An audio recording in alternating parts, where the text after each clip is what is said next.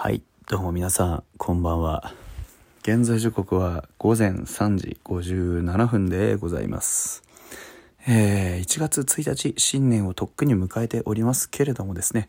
えー野球語りたいラジオはですね、えー未だ12月31日の世界戦におります。皆様、えー明けましておめでとうございます。ね、えー旧年度、2022年はね、皆様に大変お世話になりました。ありがとうございました。あのーまあ、元旦の朝に聞かれる方もいると思いますけれども、えー改めてね、えー2022年をね、ちょっと振り返ってみようというふうに思っております。はい、よろしくお願いいたします。フォックストロットの野球語りたいラジオ2010、10 じゃない、2022年、ね、えー、元2022年のね、元旦から始まりまして、えー2022年の大晦日まで駆け抜けてまいりました。あのー まあ思えばね、ビッグボスが、うん、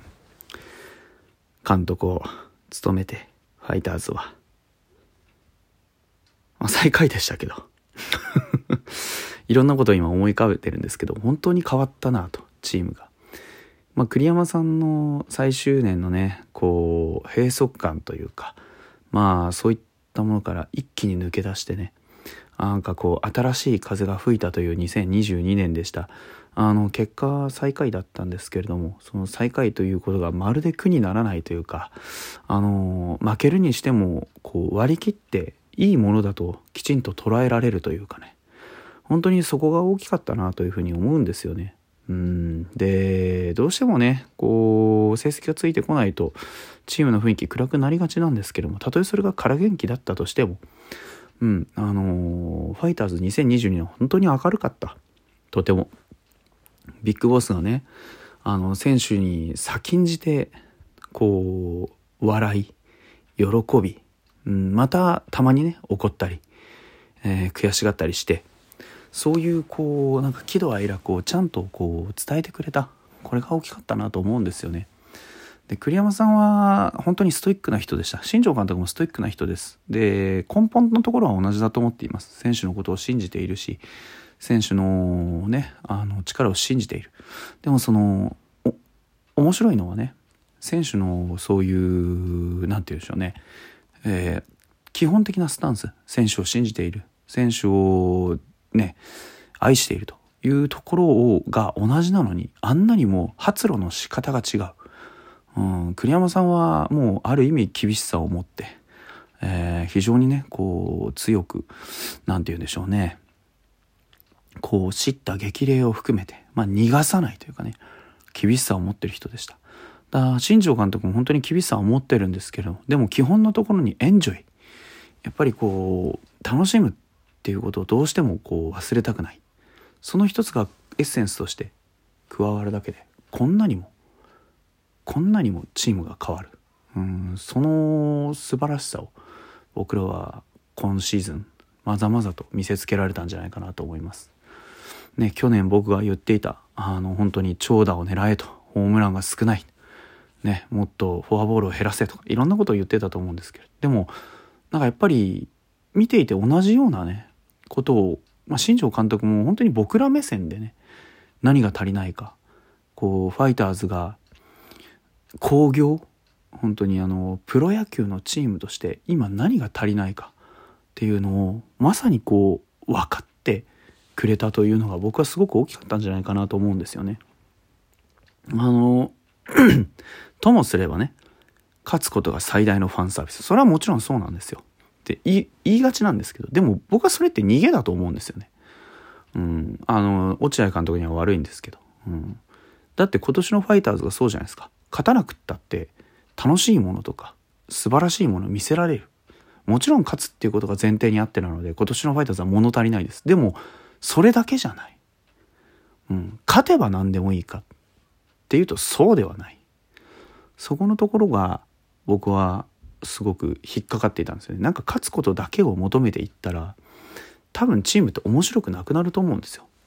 ファイターズがなんで今面白いかっていうとそこに個性があるからだと思うんですよね。僕らが見たいのは勝つために全員同じ顔をしてみんな規律を守って規則正しくやるロボットのような野球じゃなくて僕は勝つっていうことにのためにいろんな個性を持った選手がその監督の一つね例えばあの一声とかでガラリと姿を変えてでもその個性のね違ったベクトルの攻撃力の束をこうギュッとまとめて大きなものに立ち向かっていくっていうそういう姿勢が好きなのであってね。うん。だから僕は本当にそういう意味ではファイターズの今向かっている姿勢っていうのは本当にこれが欲しかったんだよって思ってますしそれだけ何て言うんでしょうね熱じゃないんですけど僕はすごく感じてるんだろうなと思います。うん、たとえ来年ね万が一奥が一こう勝てなかったとしても僕は多分あの新庄監督が何も残してくれないってことはまずないだろうなと思ってるんです。うん、間違いなく新庄監督は今年の我々に見せてくれたもの以上の何かを絶対に見せてくれる。うん、心が躍るような試合を絶対に見せてくれると思うんです。あとは、選手たちがね、あの、これ、栗山監督の最終年とかにも言ってたと思うんですけど、いくら栗山監督が信じても、で、コーチが何を教えても、やる選手たちが、それに応えなきゃ意味がない。最終的に野球やるのは、選手なんですよ。だから、大事なのは、本当は選手なんですよね。なので、あのー、僕は本当にそういう意味では、選手たちが今年ガラッと目の色を変えて、競争がすごく始まったっていうことも、すごくポジティブに捉えている。中島拓也の外野だって面白かったですし、あの、清宮と野村の守備位置がね、くるっと交代したことだって僕は面白かったと思う。うん。で、これまでね、ウィークポイントとされていたセンターライン、ショート、それからセカンド、センター、そしてキャッチャー。ここに次々と目処が立った。これは本当に大きかった。そしてその次々と目処が立ったと同時に、同時にね、内野の守備も外野の守備も一気に安定した。うん、これはとても大きかったと思う。やっぱり新庄監督がね、掲げるものっていうのは僕は間違ってないと思うし、色眼鏡でね、見る人もいるし、いまだにね。なんかこうふざけてんなって思う人もいるかもしれないですけどやっぱりそれはね先入観から抜け出せてないと思うし僕はその先入観を取り除いて新庄監督が一体何考えているかそしてこれまで栗山さんが10年間培ってきたものが新庄監督をどうがどう受け取ってどういうふうに未来につないでいってくれるのかそれがすごく楽しみだったので僕はものすごくいいバトンパスができたんだろうな2022年はと思ってます。いつまでもね栗山監督が栗山監督がって僕は言ってますけどでもどうしてもやっぱり今年1年っていうのはそういうふうに見てしまう。なんでかっていうと10年間やってきた栗山監督の野球っていうのを新庄監督がどういうふうに受け取ってどうやってつないでいくかっていうことねさっき言ったことをまあ誰しもが思うわけじゃないですか。これで何かずっこけてしまったりとかなんか変な感じだなってなったらまあそれまでやってきた物事っていうののこう価値も半減してしまう中でやっぱりあいつが良くなかったんじゃないのかって思われてしまう中で少なくとも新庄監督は今年1年やってきてまた来年も新庄監督でファイターズが見たいなって思わせてくれたこれが大きかったと思う。うん、それができたのは新庄監督が僕らに今年はこれを見せますって言ってくれたからですよ。だからなんかねあの人によ解説者によってはいまだに多分気に入ってないでしょうけど僕は今年は優勝なんか狙いませんときちんとあの育成そしてあのもし最後にね勝てるんだったらちょっと狙いに行きますっていうあの話ものすごく僕は腑に落ちた、うん、だから下手にね現実から目を背けて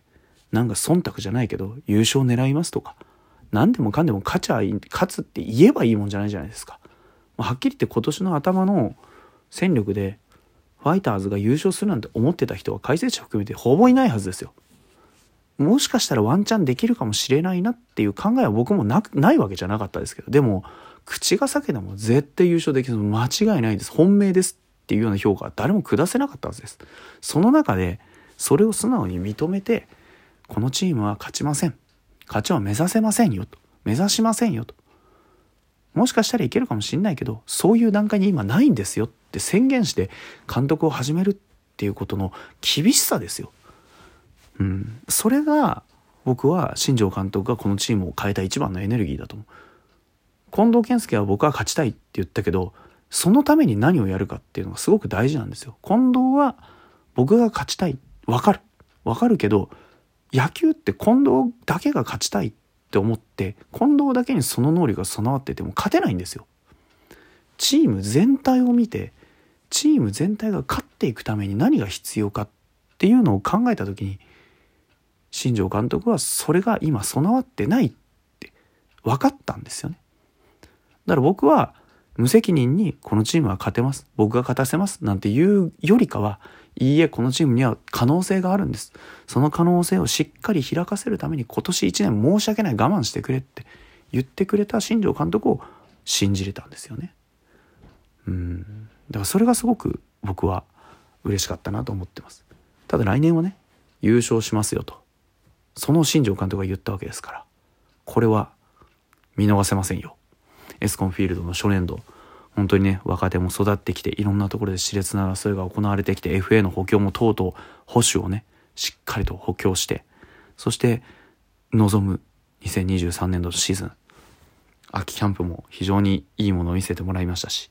さあこれからねいろんな可能性を本当に花開かせて戦っていくことになると思います来年も野球語りたいラジオはファイターズと共に歩んでいきたいなと思っております。えー、実家のね、えー、自分の部屋から、えー、こっそりとお送りしております。え今年も一年お世話になりました。2023年もよろしくお願いします。ありがとうございます。